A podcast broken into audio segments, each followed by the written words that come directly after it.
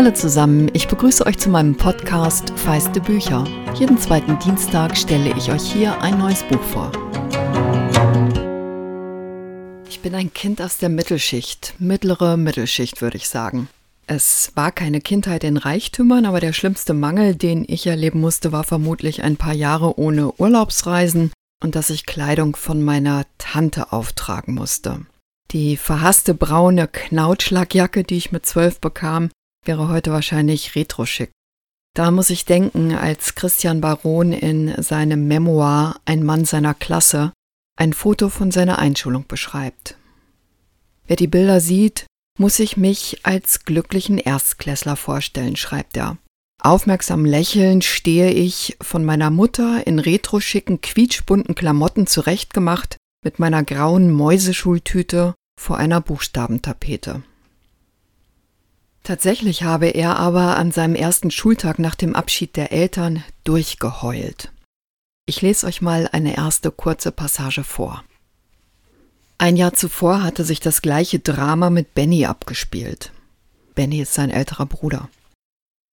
Auch er flennt, was das Zeug hielt. Doch im Gegensatz zu ihm, der schnell zur Besinnung gelangt sein soll, zog sich bei mir der Trennungsschmerz über Wochen.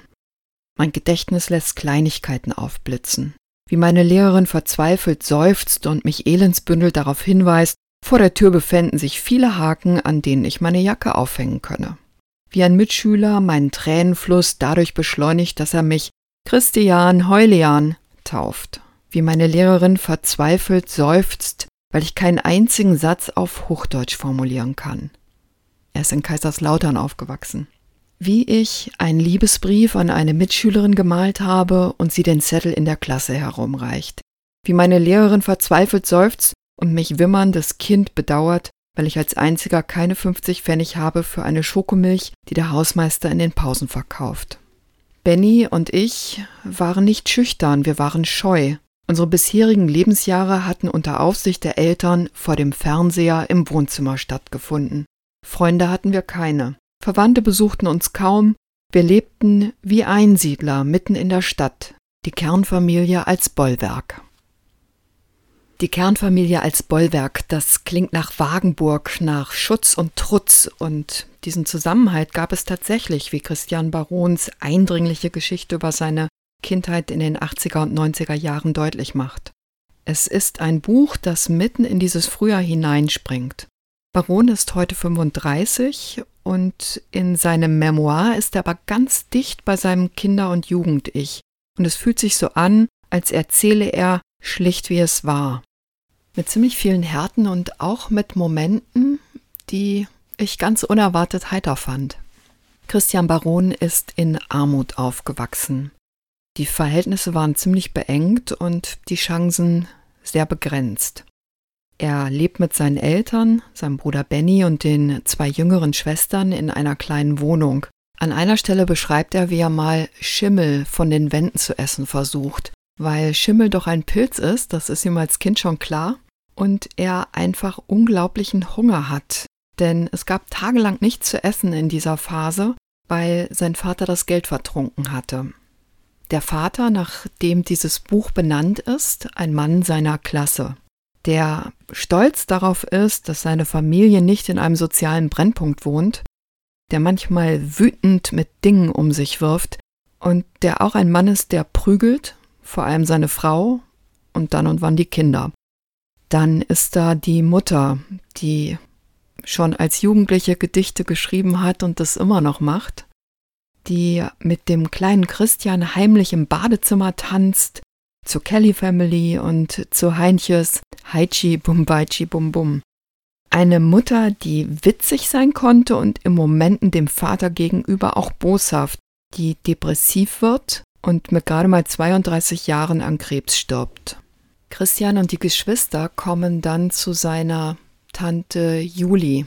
Die ist zu dem Zeitpunkt 29, selber hochschwanger und er streitet das Sorgerecht, weil sie die Kinder einfach auch nicht bei diesem Schwager lassen will. Tante Juli ist so alt wie ich und in dem Jahr, in dem sie von jetzt auf gleich fünffache Mutter wird, bin ich an die Journalistenschule gegangen. Christian Baron ist heute ebenfalls Journalist, der ist Redakteur bei der Wochenzeitung Der Freitag. Und dass er als Kind aus prekären Verhältnissen studieren konnte und Journalist werden konnte, hat er vor allem dieser Tante zu verdanken. Und dazu möchte ich euch noch eine Passage vorlesen. Tante Juli geht nämlich mit Christian zum Sozialamt, weil er eine Gymnasialempfehlung hat. Und als sie vor der Tür stehen, hören sie, wie drinnen über sie gesprochen wird und treten noch nicht ein, sondern lauschen einen Augenblick. Eine Frau sagte, uralter Trick, mache ich seit Jahren so. Die schönsten Termine legt man sich genau vors Mittagessen. Die schlimmsten Assis aber, so wie deine Edelbruder, die musst du gleich in der Früh einbestellen, damit sie morgens auch mal aus dem Bett kommen und nicht schon um zehn, halb elf das erste Bier zischen. Wirst du noch merken, Herbert. Der Herbert ist Herr Schofel, der zuständige Sozialarbeiter. Die beiden hören sich diese herablassenden Bemerkungen Weilchen an und dann donnert Tante Juli gegen die Tür und sie treten ein. Tante Juli brummte vor Wut. Sie zog mich in den Raum hinein. Nehmen Sie doch Platz, sagte Herr Schofel, als wir längst in den Wartezimmerhockern saßen. Er eilte zu seinem Drehstuhl, stützte die Ellbogen auf die Tischplatte, faltete die Hände und blickte über die kleinen runden Gläser seiner randlosen Brille hinweg und fragte im Säuselton, was er für uns tun könne. Tante Juli nahm einen Stapel loser Blätter aus ihrer Tasche und warf ihn Herrn Schofel hin. Was soll das? Fragte sie. Hatte sie nicht noch gerade eben gesagt, ich käme ins Heim, wenn wir nicht freundlich wären? Offenbar hatte Herr Schofel auf den ersten Blick erkannt, was vor ihm lag. Sind das die? fragte er. Ja, das sind die Absagen, fiel ihm Tante Julie ins Wort. Herr Schofel schob den Stapel an die Tischkante, als handele es sich um Altpapier. Dann rückte er seine Brille zurecht und sagte, ich kann verstehen, dass Sie aufgebracht sind. Versuchen Sie gar nicht erst mich einzulullen. Erklären Sie mir, warum der Junge nur Absagen kriegt, obwohl seine Grundschule ihm eine Gymnasialempfehlung gegeben hat. Ähm, nun, also, wissen Sie, stotterte Herr Schofel, Sie können, dürfen, ähm, Sie sollten das nicht als Eintrittskarte missverstehen. Es ist eine Empfehlung. Deshalb heißt es ja auch so. Kein Gymnasium ist zur Aufnahme eines Schülers verpflichtet.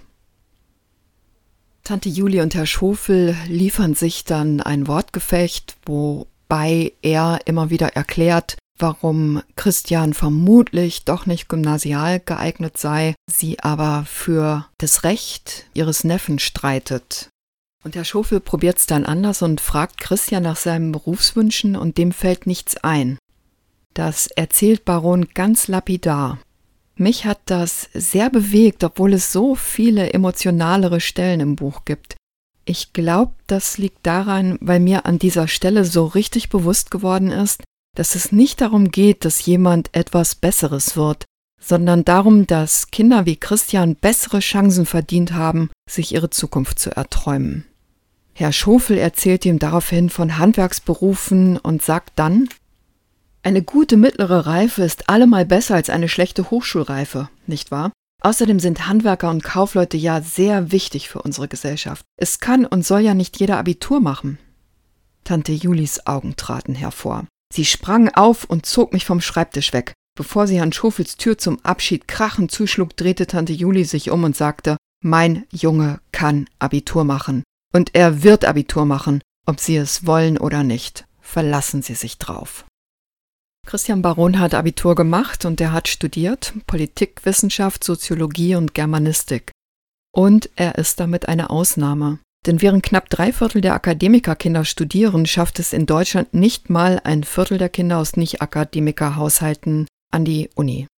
Wo ein Kind herkommt, bestimmt bei uns heute noch in weiten Teilen seinen Weg. Mich hat dieses Buch sehr mitgerissen. Ich hoffe, dass sich viele von euch rantrauen. Und ich will es nicht banalisieren, aber das liest sich so weg. Und ich hoffe tatsächlich, dass sich viele rantrauen, die studiert haben. Und vor allem so Fächer wie Lehramt und Sozialarbeit, aber auch Fächer, mit denen man Journalistin oder Journalist wird. Denn in all diesen Bereichen dominieren wir Mittelschichtskinder. Und all diese Bereiche werden dominiert von unserem Blick auf die Wirklichkeit, die nur ein kleiner Ausschnitt der deutschen Wirklichkeit ist. Wer meinen Podcast schon länger hört, kennt vielleicht auch die beiden Folgen zu dem Buch Prügel, einem erzählenden Sachbuch, in dem es um häusliche Gewalt geht. Und dieses Buch ist für mich in gewisser Weise eine ergänzende Perspektive. Christian Baron beschönigt die Gewaltausbrüche seines Vaters nicht und er entschuldigt sie auch nicht. Vielmehr erzählt er auch von seiner Wut, von dem Hass, den er manchmal empfunden hat, von dem Schmerz und von ganz vielen anderen Gefühlen, die zu seiner Geschichte dazugehören. Und am Ende verstehe ich, warum er diesen Mann auch geliebt hat. Ein Mann seiner Klasse von Christian Baron ist als Hardcover bei Klassen erschienen. Es hat 284 Seiten und kostet 20 Euro. Seit gestern haben ja die Buchläden wieder geöffnet. Schaut vorbei. Und wenn euch feiste Bücher gefällt, erzählt doch bitte anderen davon und klickt auf Abonnieren, da wo ihr den Podcast hört. Wer Lust hat, sich mit mir auszutauschen, kann das am besten auf Instagram tun und ich freue mich aufs zweite Jahr mit euch.